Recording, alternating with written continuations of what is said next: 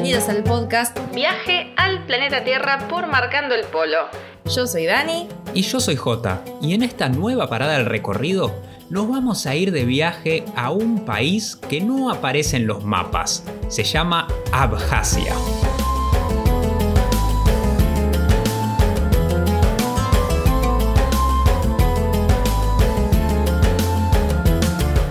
Si buscas en un atlas de países o en un diccionario, ¿cuál es el primer país por orden alfabético que te aparece? A ver, acá tengo uno conmigo y me aparece Afganistán. Claro, Afganistán, pero ¿sabías? Hay una particularidad.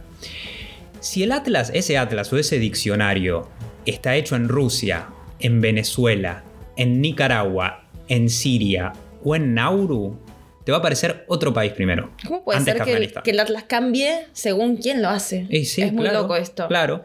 Te va a aparecer Abjasia, con, porque empieza con A, sigue con B larga. Te va a aparecer Claro, Afga- Abjasia. Abjasia, Abjasia, No, Afganistán viene antes. te va a para, ¿por qué algún atlas lo considera como un país y otros no?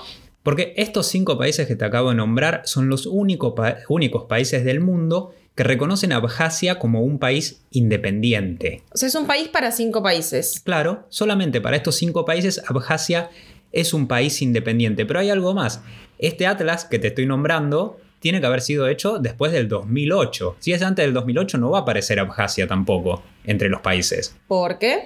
Porque 2008 es el año en que Abjasia se declara independiente, como un país independiente, pero esa independencia solamente la aceptaron esos cinco países que te acabo de nombrar. O sea, ¿que cuenta o no cuenta? Bueno, depende para quién. Para Argentina, por ejemplo, Abjasia no es un país. Para España, para Chile, para todo el resto de los países que no son los que te acabo de nombrar, Abjasia, ¿sabes lo que es? ¿Qué es? No es un país. Es un territorio que pertenece a Georgia todavía. Nada más que está ocupado por los rusos. A ver, yo entiendo Ajá. todo esto que vos decís, pero nosotros fuimos a Abjasia, ahora ya vamos a hablar un poco de, de nuestro paso por. Abjasia. Nosotros fuimos Sí, y pasamos una frontera, sí. tuvimos una visa y nos sellaron el pasaporte. O sea, para mí eso ya cuenta como que entramos a un nuevo país. Claro, bueno, para tu mapa imaginario puede contar como Para mi país Abjasia. pasaporte. Y Para tu pasaporte también. Acordate, no sé, Abjasia tiene su bandera, tiene presidente, tiene. no tiene una moneda. Eso vamos a hablar después. Tiene sí, tiene monedas, pero no tiene billetes abjasios. Tenemos el imán de la bandera de Abjasia en la heladera. Tenemos el imán de la bandera de Abjasia en la heladera, es verdad. Esa es figurita difícil. Sí, dificilísima. Nos teníamos que traer ese. Bueno, tiene muchas características que lo hacen co- como un país, pero claro, la mayoría de, de los países miembros de las Naciones Unidas dicen que no es un país, que es un territorio que pertenece a Georgia. Esta en realidad fue una de las tantas consecuencias de la caída de la Unión Soviética que, bueno, quedó todo un poco desordenado, ¿no? Quedó Y un, se sí, está un descontrol. pasó ahí. tratando de acomodar. Es como que, bueno, acá esto es de, de este, este es de allá.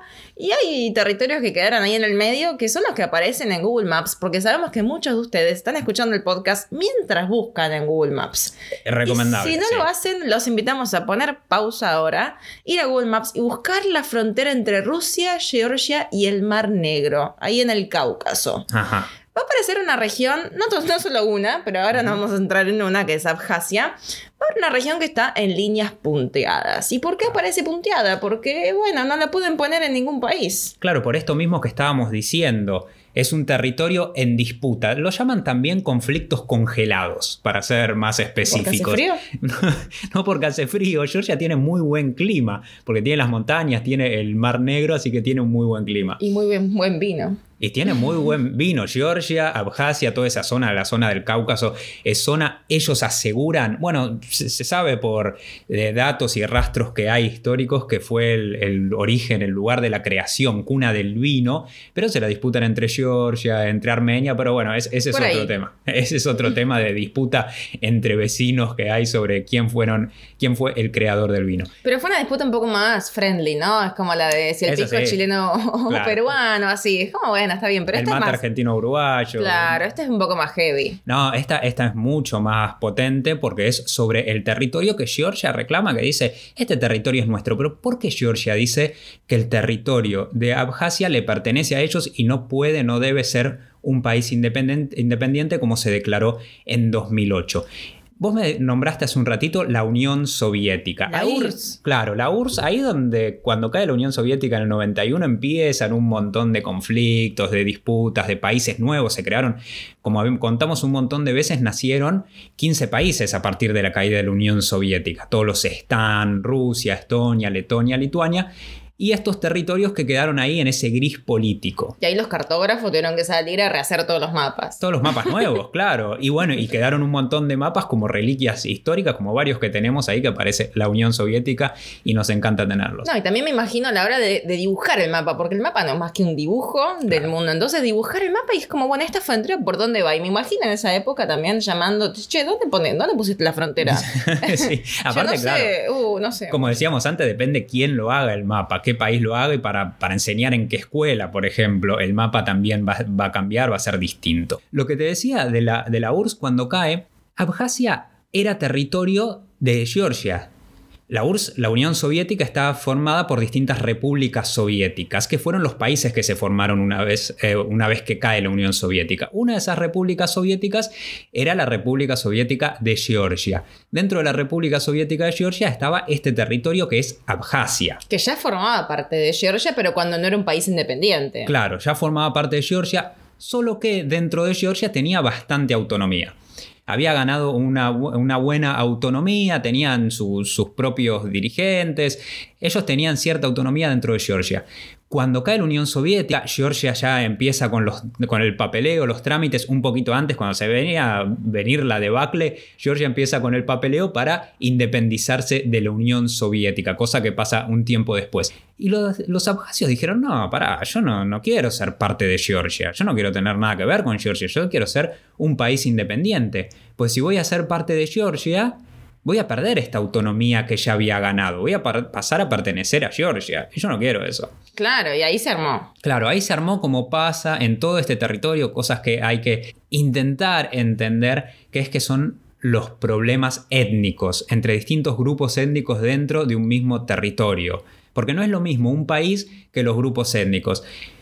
Abjasia está formada por distintos grupos étnicos. Los principales son los abjasios y los georgianos. Ajá. Ahí empezó todo el debate. Los georgianos decían, bueno, nosotros pertenecer a Georgia nos viene bien, somos georgianos, no me, no me parece nada mal.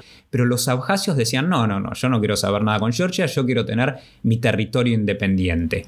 Y ahí empezaron todos los problemas que ya venían en realidad desde la época de la Unión Soviética, nada más que como pertenecían a la Unión Soviética, mm, bueno, estaban ahí, pero ya había mucha tensión. ¿Sabes cuándo eran el, el momento máximo de tensión entre, esta, entre peleas entre los, los grupos étnicos que forman Georgia? ¿Cuándo? Cuando estaba en la Unión Soviética al poder Stalin. Mm, ¿De dónde era Stalin? Stalin era de Georgia. Claro, Stalin había, eh, nació en Georgia, georgiano, O sea, en la República Soviética de Georgia. Claro, Hay que en, aclarar. nació en la República Soviética de Georgia, llega a ser el líder máximo de la Unión Soviética y favorecía bastante a los georgianos, entre ellos a los georgianos de Abjasia, y los abjasios se quejaban de que había mucha represión, que había desigualdad, que estaban discriminados dentro de su propio territorio. Entonces eso les molestaba mucho y ahí empezaron las rispideces, se podría decir. Los Claro. abjasios diciendo, para, esta es nuestra tierra, eh, nuestra tierra histórica, y los que son favorecidos son los georgianos, que en realidad eran mayoría,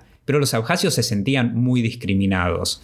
Y este problema en realidad está en toda la región. Está en toda la hasta el día de hoy. Esto ahora vamos a seguir avanzando en la historia de Abjasia, pero es un tema que, que en realidad nunca se resolvió y que no parece que se va a resolver en un futuro cercano. No, pasa en toda la región. Cuando estuvimos viajando por los Stan, por Kazajistán, Uzbekistán, Tayikistán, los grandes problemas que hay entre los rusos que nacieron en, en esos países, los tayikos dentro de Tayikistán y se pelean entre ellos. Hay un montón de problemas que, que son conflictos étnicos que son muy difíciles de resolver. Por eso digo que es mucho más profundo la raíz del problema. Los abjasios volvieron a recuperar poder en su propia tierra cuando...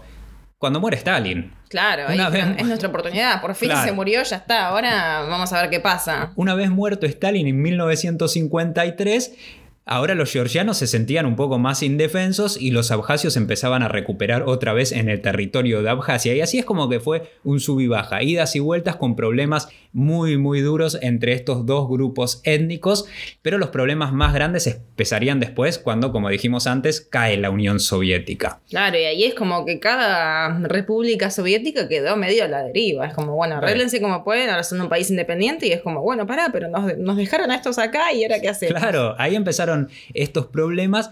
Apenas cae la Unión Soviética en el 91, hay una guerra. En el año 92, dura entre el 92 y el 93, hay una guerra por este territorio. ¿Guerra entre? Claro, Abjasia que quería ser independiente y Georgia. ¿Cómo logra Abjasia, un territorio tan chiquito con tan pocos habitantes, esta independencia, aunque no sea aceptada por todos, por mamá Rusia que se puso de su lado? Rusia dijo, bueno, mira, nosotros no nos podemos anexar este territorio porque ya Georgia es un país independiente, entonces nos vamos a poner del lado de Abjasia, los vamos a, eh, militarmente los vamos a ayudar o vamos a ser nosotros quienes ataquen a los georgianos, y el territorio este no está anexado, pero va a pertenecer prácticamente a Rusia. Y así es como Georgia perdió el control sobre Abjasia. En el año 92-93, con esta primera guerra entre Abjasia y Georgia, Georgia pierde el control sobre Abjasia y miles de georgianos tuvieron que exiliarse. De los georgianos que vivían en Abjasia tuvieron que irse a Georgia. De un día para otro es como, bueno, tenemos que dejar las casas, hay que abandonarlo, que ese fue el caso que ya después vamos a hablar de las familias que nos alojaron por Couchsurfing. Que eran georgianos, que eran de Abjasia, que no sabíamos en realidad hasta que les dijimos que íbamos a ir a Abjasia. Y ellos habían tenido que irse cuando eran muy chiquitos, imagínate en el 92 y nada, abandonaron su casa, su vida, sus familias y se tuvieron que... Tuvieron que dejar todo, irse de un día para el otro porque los empezaron a expulsar del territorio porque dijeron, ahora va a ser Abjasia y queremos que se ser la gran mayoría, porque como te decía antes, la población estaba muy dividida, incluso eran más georgianos viviendo en Abjasia que gente que abjasios. Pensá que antes de la guerra la población de Abjasia era de 525.000 habitantes, más o menos. ¿Y después? Después de la guerra 92-93 pasó a ser 216.000. Casi la mitad de la población se tuvo que ir, que eran todos los georgianos, y no solamente georgianos, sino que se fueron muchos que pertenecían a otros grupos. Había muchos armenios, muchos estonios, que tuvieron que irse. Incluso también muchos abjasios que no se habían puesto definitivamente del lado de la Abjasia independiente tuvieron que irse. Claro, porque que fueran abjasios no significaba que sí o sí estaban de acuerdo con todo esto. No, porque imagínate que había muchos familiares, amigos, vecinos que eran eh, unos abjasios, otros georgianos, y estaba todo bien. Los problemas son más políticos que otra cosa. En el barrio estaba todo bien, pero después, si estabas en contra, bueno, ahí no entre todos, te jugabas la vida. Claro, no entre todos, obviamente, pero muchos decían, no, pará, ¿por qué estás echando a mi vecino, que es buen tipo, que planta sus papas, que, tiene su negocito? ¿Por qué me lo, lo, echás así como si fuera un invasor? Vivió toda la vida acá, ¿por qué se tiene que ir? Bueno, vos que estás del lado del georgiano, que lo estás defendiendo, también afuera de mi país. Así fue como tuvieron que irse un montón de gente y la población se redujo a la mitad. Cuando termina la guerra se pone como se hace en muchos territorios en conflicto, como ¿te acordás en Chipre? Claro. Que esa franja, sí, bueno, la frontera es más ancha que lo normal, no es que vos cruzás la frontera, no, cruzás la frontera hay una parte de supuestamente de paz. Sí. y después pasas al otro lado y acá, bueno, pasó así. algo parecido, claro, pues se instala eh, se pone una misión de las Naciones Unidas y una de Rusia también para controlar que hubiera paz eh, en el lugar, en el territorio. Y de paso para Rusia tomar control, ¿no? Y para tomar control, claro, esto no, no fue suficiente y muchos georgianos que todavía quedaban acusan a que, que, dicen que la misión de paz rusa también incitaba la violencia contra ellos, no estaban para nada conformes. No era muy pacífica, que digamos. Claro, no era para, para nada pacífico. ¿Qué pasó? Se continuó con esta especie de, de tensa calma por unos años hasta 2008 cuando finalmente, como habíamos dicho antes, se declara la independencia de Abjasia después de otra guerra. Hubo otra guerra más entre Abjasia liderada y comandada por los rusos contra Georgia, que quería recuperar su territorio. En todo este tiempo hicieron un montón de reclamos a Naciones Unidas, como diciendo, bueno, nos robaron el territorio, este pertenecía a nosotros legalmente y se metieron los rusos a expulsarnos, expulsaron a nuestra gente. Ellos acusan que hubo una limpieza étnica de georgianos, que es verdad, se redujo un montón la, la población de georgianos, no solo por los que tuvieron que exiliarse, sino además por todo- todos los asesinatos que se cometieron. ¿Y Rusia? ¿Para qué quiere este, este pedacito de tierra? Que encima es bastante pequeño. Es chiquito, sí, pero ¿sabés qué tiene? ¿Qué En tiene? Rusia, vos mirás el mapa de Rusia y encontrás que la mayor parte o casi toda la salida al mar que tienes es en territorios muy, muy fríos, Claro, en claro. mares muy fríos.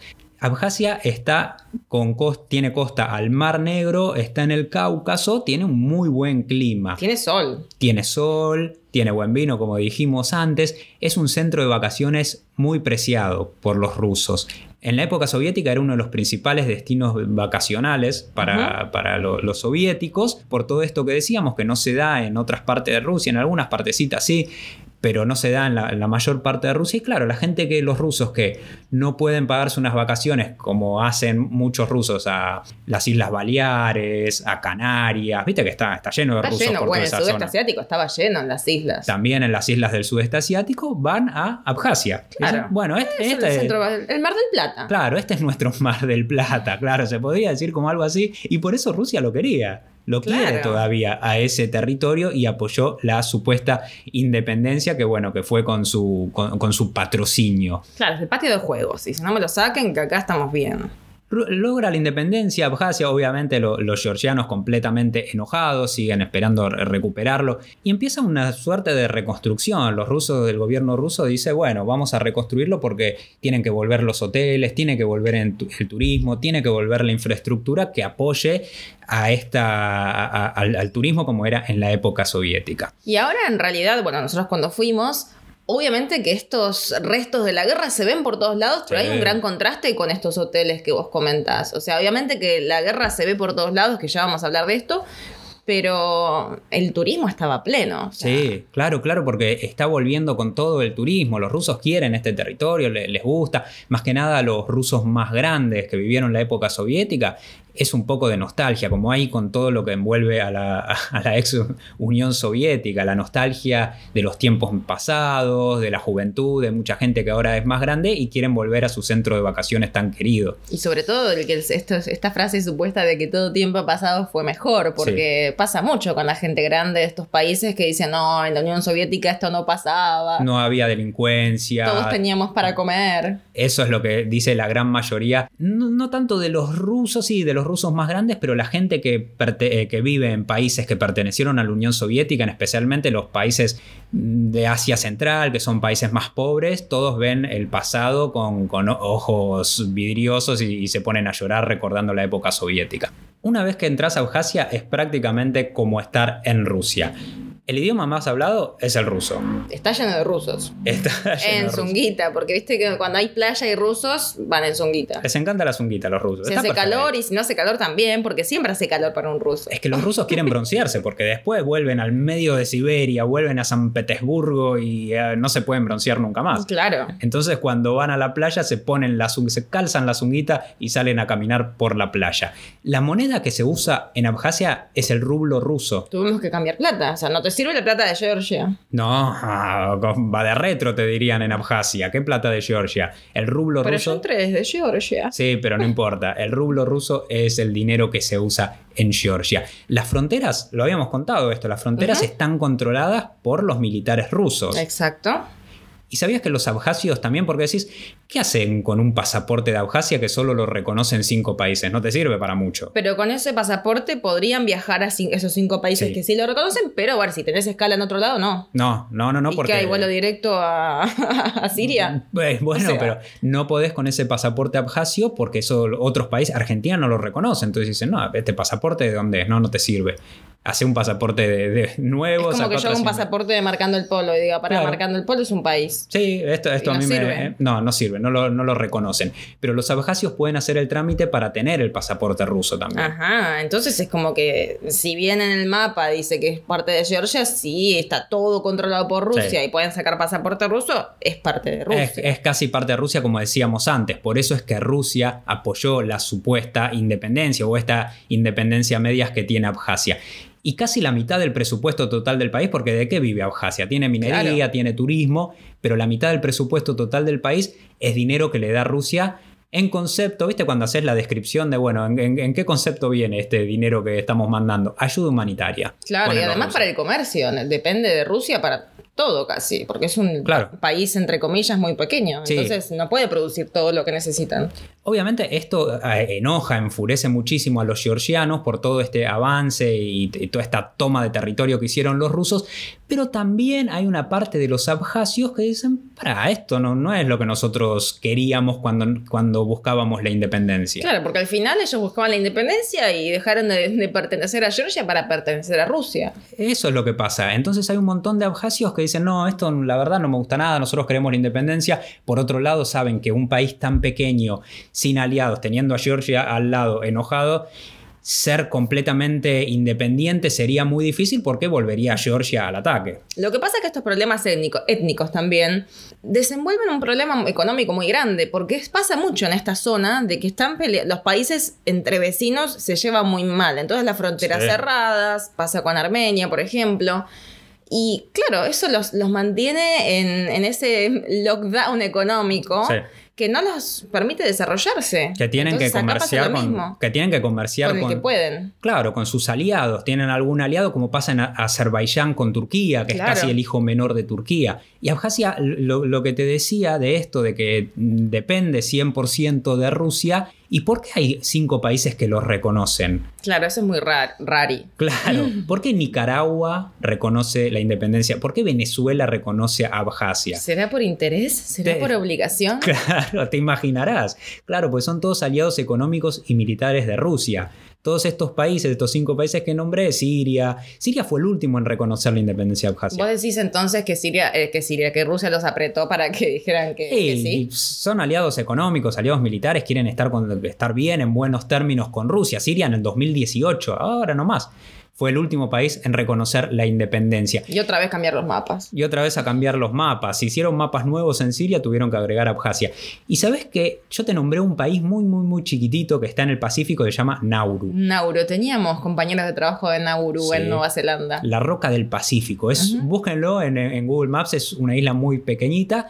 Les damos mucha tarea, ¿eh? Sí, le damos tarea de buscar países uno atrás Pará, del otro. esto es una clase de geografía completa, ¿eh? ¿Y por qué Nauru acepta la independencia? Yo decía que son aliados económicos de Rusia, pero ahí sí que hubo una cometa. Hubo un sobrecito para que Nauru aceptara la independencia de Abjasia. Pasa que Nauru tampoco tenía mucha opción. No. Es como, a ver, si el sobrecito está gordo, y que venga, ¿qué me importa? Si Abjasia es un país, no es un país. Desde Moscú mandaron un sobre con 50 millones de dólares, Un otra sobre vez. grande. Sí, un sobresote, una encomienda. Otra vez en concepto de ayuda humanitaria, lo mandaron para la isla de Nauru. Y Nauru dijo, y bueno, si me das 50 millones de dólares, pongamos a Abjasia en los mapas, está bien. Que, que sea. Sí, que sea. total, no importamos para nadie, yo debo Claro, pensar. sí, sí. Lo único que quieren, nos quieren son los australianos para poner sus centros de detenciones, esos que, que ponen para no tener en su propio país. Pero bueno, ya tenemos que hacer otro podcast sobre eso, ¿eh? que hace tiempo que tengo ganas de hablar sobre ese tema. ese es, ese es otro tema. También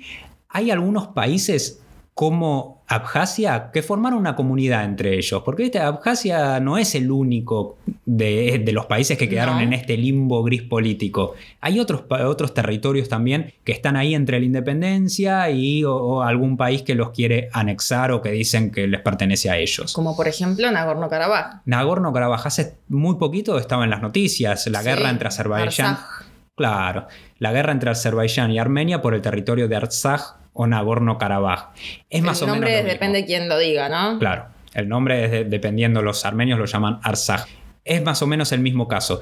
Osetia del Sur es otro territorio que está en Georgia que los rusos lo- eh, aceptaron su independencia o lo mismo que pasó con Abjasia, que los rusos eh, apoyaron la independencia para que sea prácticamente un territorio ruso. También en Georgia, los O sea, georgianos... los dos, con- está- Osetia del Sur y em, Abjasia en Sí. Georgia. Sí. Después tenemos Nagorno-Karabaj, que está entre Armenia y Azerbaiyán. ¿Y el otro? Y hay un territorio más que se llama Transnistria. Mm, Difícil el nombre, que está en la frontera entre Moldavia y Ucrania. Eso está bueno para el ahorcado. Sí. Tiene muchas palabras, muchas Transnistria. letras. Es muy difícil. Sabes bien cómo deletrearlo, te puedes sumar muchos, muchos puntos. Bueno, todos estos territorios formaron, estos territorios que dicen queremos ser independientes, pero casi que no tenemos reconocimiento internacional, formaron una comunidad que la llamaron Comunidad para la Democracia y los Derechos de las Naciones. De los países no reconocidos. Claro, podríamos decirle de los países no reconocidos y formaron esta comunidad que entre ellos se, se aceptan su independencia y se reconocen como países. Y charlan de cositas de, che, ¿a vos te pusieron al mapa? No, a mí no. Bueno, eso, ¿qué, quién te reconoció la independencia? A mí me la reconoció Siria ahora en el 2018. Bueno, te voy a escribir.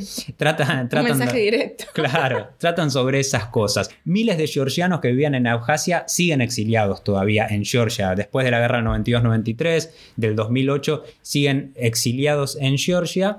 ¿Qué es lo que les pasó a las familias que nos alojaron por Couchsurfing cuando estuvimos en Tbilisi, en Georgia, en la capital de Georgia? Porque nosotros fuimos a Abjasia desde Georgia, o sea, se puede pasar ya les vamos a contar cómo es el tema del trámite, pero se puede pasar. Esa frontera no está tan cerrada, sino que está ahí un poquito con, con línea punteada y no, nos permitieron pasar. Pero claro, cuando les contamos a, a Iraklis y a Temuris, que eran quienes nos alojaron en Tbilisi, que íbamos a ir a Abjasia sin saber que ellos eran de ahí, se les llenó de lágrimas los ojos y estaban como, ¿en serio van a ir a Abjasia? Por favor, me tienen que ayudar, les tengo que pedir algo. Y entonces ahí nos contaron que ellos eran uno de los tantos exiliados de esta guerra, ¿no? De que tuvieron que abandonar sus casas, tuvieron que dejar a familia allá y esto cambió el rumbo de nuestro viaje, no el rumbo geográfico, pero sí le dio un sentido muy profundo a nuestro viaje a Abjasia.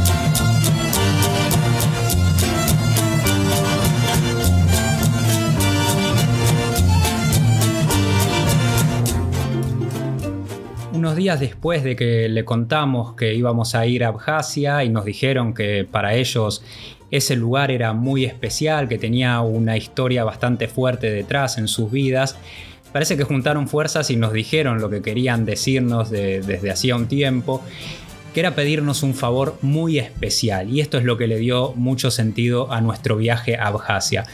Temuri nos dijo si por favor podíamos ir a la que era su casa, donde vivió hasta que empezó la guerra y tuvieron que exiliarse con toda su familia. Buscó en Google Maps, hizo bastante zoom a un territorio que estaba cerca de la frontera, un lugar que visto desde Google Maps no, decía mucho, iba a ser bastante difícil de encontrarlo, pero nos pidió si podíamos llegar hasta ahí. Él no tenía idea cómo estaba su casa, en qué estado estaba, lo único que tenía eran las imágenes satelitales de Google Maps, si todavía estaba la casa ahí, cómo se encontraba y si vivía alguien o estaba deshabitada. Nos dijo, por favor, si ustedes pueden ir hasta ahí y pueden sacar alguna foto, para mi familia sería algo muy especial porque yo se las podría mostrar y podríamos saber cómo después de que nos fuimos en el año 93, quedó nuestra casa. Y eso era lo, que intentamos hacer, le dijimos vamos a hacer todo lo posible, ojalá se pueda llegar, ojalá podamos entrar hasta ese lugar sin ningún problema, si podamos hacerlo, nos encantaría y te vamos a mandar las fotos si podemos. Eso para nosotros obviamente era mucho más importante que recorrer lugares turísticos, que ir a la playa, que ir a tomar sol en Abjasia. Eso para nosotros era el viaje a Abjasia. Iraklis también tenía una historia, Posiblemente su amistad se debía a, que, a esto, al, pasado que tenían en común sobre Abjasia. Iraklis nos dijo que su casa estaba en el centro de Sujumi, que es la capital de Abjasia, que si podíamos pasar por ahí también y mostrársela, él sí tenía alguna imagen más clara porque es en, el centro de la capital, pero tampoco sabía si vivía alguien o qué había pasado con esa casa. Pero nos dijo que tenía otra historia para contarnos y si por favor le podíamos hacer otro favor. Cuando ellos se fueron de Abjasia después de la guerra con su familia, tiempo después, unos años después, su papá le contó que en Abjasia tenía otra hija, con otra, con otra mujer, que él no conocía, pero que era su hermana. Esto parece que no, no le gustó mucho a Iraklis, que no se lo contara antes, y le pidió si por favor le podía pasar algún tipo de contacto de su hermana. El papá le pasó el teléfono y ahí empezaron a hablar. Iraklis con su hermana en Abjasia, de un lado y del otro de la frontera, que no se habían conocido porque la guerra los había separado.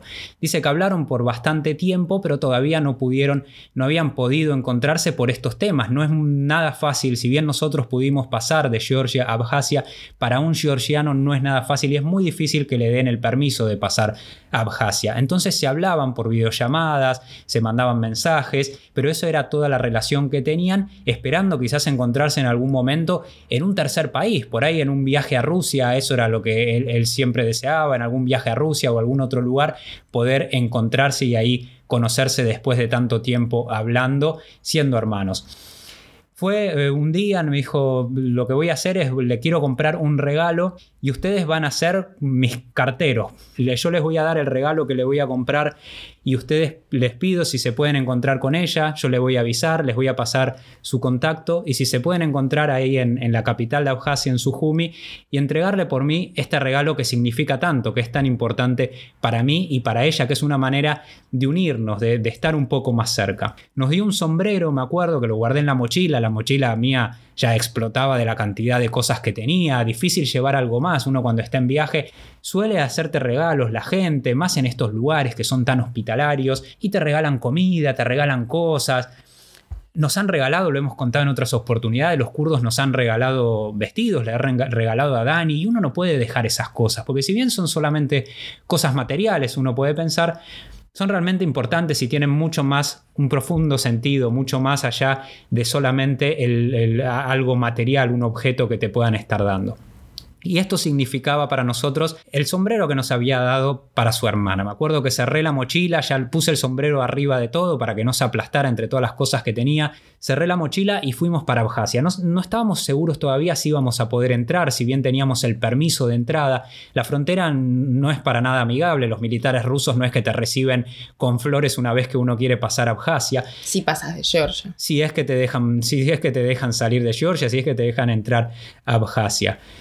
Llegamos, estuve el, sombrero ese por varios días, nos contactamos con la hermana de Iraklis y finalmente la encontramos una tarde cuando ya estaba bajando el sol, era fin de semana, había mucho movimiento en las calles, si bien Sujumi, la capital de Abjasia, tiene muchos restos de la guerra, también tiene marcas de la reconstrucción, de la renovación, de, mirar a un futuro mejor, de un futuro más promisorio, que vuelve el turismo, que vuelven los rusos y hay nuevas construcciones, la gente sale a la calle, están tratando de olvidar esos tantos años que tuvieron, esas décadas de guerras y la gente sale a jugar en los parques, los nenes crecieron en la posguerra y, pueden salir a jugar tranquilamente, los, sus abuelos, sus padres les cuentan de los años duros que pasaron, pero ahora es distinto. Entonces había mucha gente en la calle y nos encontramos ahí entre la multitud con la hermana de Iraklis, que ella nos reconoció, nos saludó y le pudimos dar este regalo. Fue un momento obviamente muy emocionante, muy emotivo. Nos sacamos una foto y además de la foto que le mandamos a Temuri con la casa que finalmente pudimos encontrar, también le mandamos a Iraklis la foto con su hermana y con el sombrero.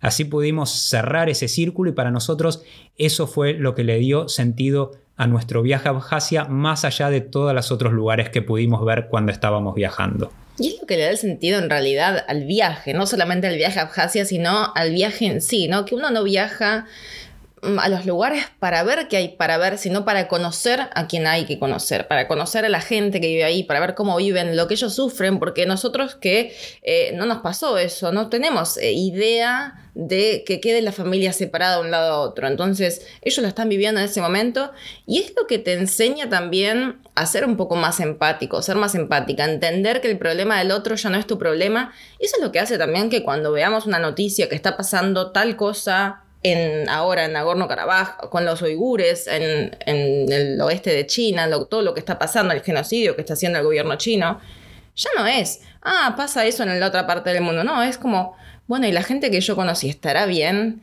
¿Ese señor que nos llevó a dedo estará bien? ¿La gente del mercado seguirá teniendo el puesto en el mercado o habrán tirado todo abajo y abierto un Carrefour y esa gente quedó en la calle?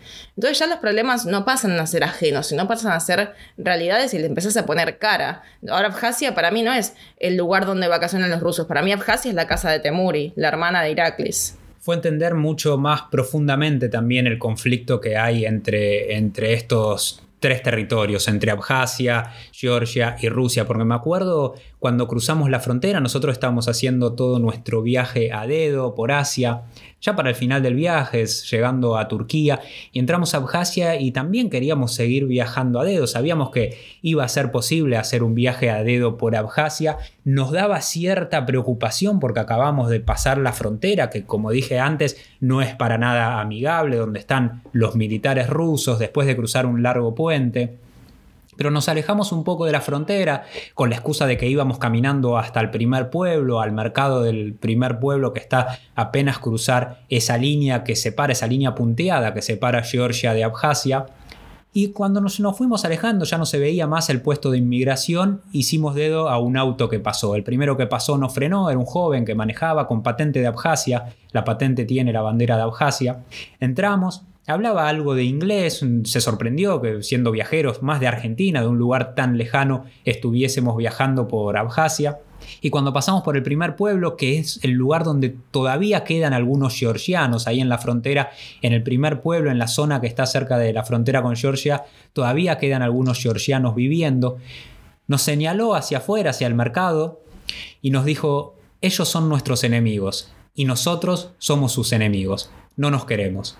Eso fue una de las pocas cosas que nos dijo, lo sabía bien en inglés, capaz que lo había practicado, se lo había aprendido para decirlo en inglés porque era una frase muy importante para él que demostraba el sentimiento que hay entre abjasios y georgianos después de tanto tiempo de guerra, después de tanto tironeo y después especialmente de, la incentivación que hacen los gobiernos para que existan estas divisiones también, porque quizás, como les decía antes, entre vecinos, entre familiares, había amigos, habría colegas de trabajo que eran georgianos, que eran abjasios, y no tenían ningún problema, entre ellos estaban bien, hasta que los gobiernos, por, por el poder, por los territorios, les empezaron a meter en la cabeza de que tenían que ser enemigos y tenían que mirar mal al otro, porque cada uno tenía que tener su territorio independiente, y los georgianos tenían que irse de Georgia eh, tenían que irse a Georgia y los abjasios tenían que vivir en Abjasia. Y ese, ese odio, ¿no? Es, esos restos de la guerra, que no solamente se ven en los edificios, ¿no? Lo vimos constantemente en nuestro viaje por Abjasia.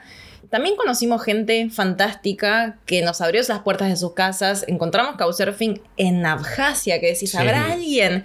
Y ahí estaba Nadia con su madre y su perrito que había adoptado después que habían atropellado que nos abrió las puertas de su casa, nos alojó en Sujumi, en la capital de Abjasia.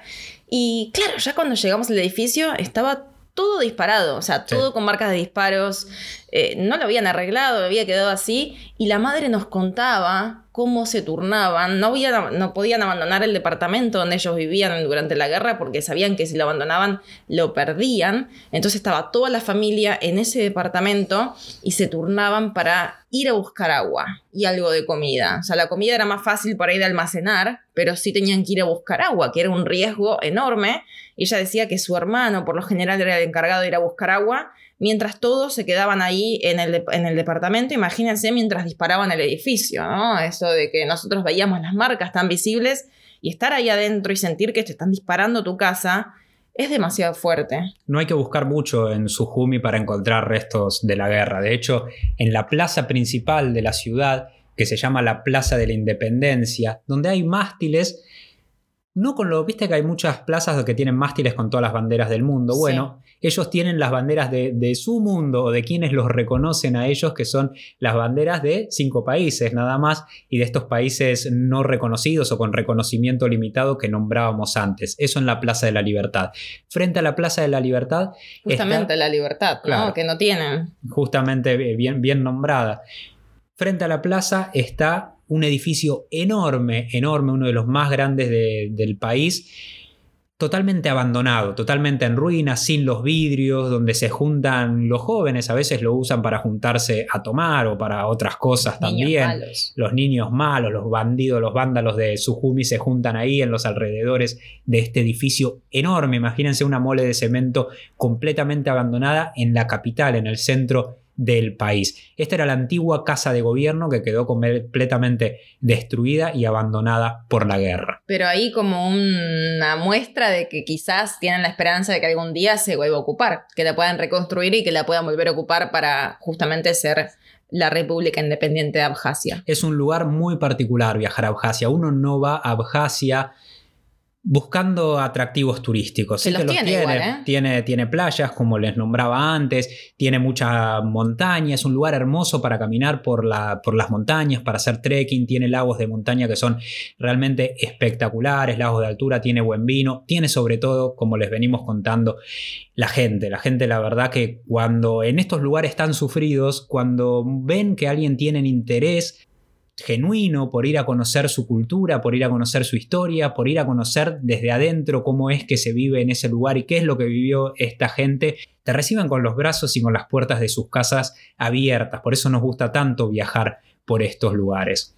De este tema también hablamos en el libro, en nuestro segundo libro que es Eliminando Fronteras, así que si quieren saber un poco más sobre cómo fue nuestra experiencia viajando por Georgia, por Abjasia y en realidad uniendo Asia de punta a punta, desde Filipinas hasta Turquía a dedo, Ahí lo pueden conseguir en tiendamarcandoelpolo.com. También, si quieren seguir aprendiendo sobre Abjasia, hay una película sobre este tema. Acá el señor J nos la recomendó. Es el cinéfilo, está buenísima la película. Búsquenla, se llama Mandarinas, o Tangerines en inglés, pero como mandarinas la encuentran. Hay una página que está muy buena sobre cine no tan comercial que se llama So Woman como mujer de zoológico podría ser. So Woman, buscan así y buscan la película Mandarinas. Que tiene virus, ¿no? No, no, no, no, está buenísima la página, es un proyecto muy, muy bueno de, cine no comercial, es un proyecto independiente, es excelente la página, ahí miro casi todas mis películas, esas que no encontrás en Netflix, que no encontrás eh, en, la tele, que no encontrás en ningún lado, están la mayoría ahí en Soul Woman. Busquen Mandarinas porque es una película que trata sobre este tema y sobre lo que le veníamos contando de los vecinos, de uno georgiano, otro abjasio, también habla de, de otras comunidades que había en Abjasia antes de que empezara la guerra y todos los problemas que tuvo el conflicto en Abjasia. Está muy buena. Así es como llegamos al final de este recorrido de hoy. La seguimos por Instagram, como siempre, nos encuentran en arroba marcando el polo y queremos saber de ustedes si fueron a Abjasia, si escucharon nombrar alguna vez en su vida Abjasia, si son profes y quieren compartir este podcast con sus alumnos, estaremos más que encantados. Eh, que nos cuenten, nos gusta que nos cuenten porque nos incentiva a seguir haciendo contenido de este tipo. También si fueron a algún territorio en disputa, si fueron a Georgia, bueno, ahí queremos saber de ustedes del otro lado. Eh, estamos muy ansiosos por eso. Muchas gracias por acompañarnos, muchas gracias por viajar con nosotros y por dejarnos viajar con ustedes. Y nos vemos en la próxima parada de este viaje al planeta Tierra.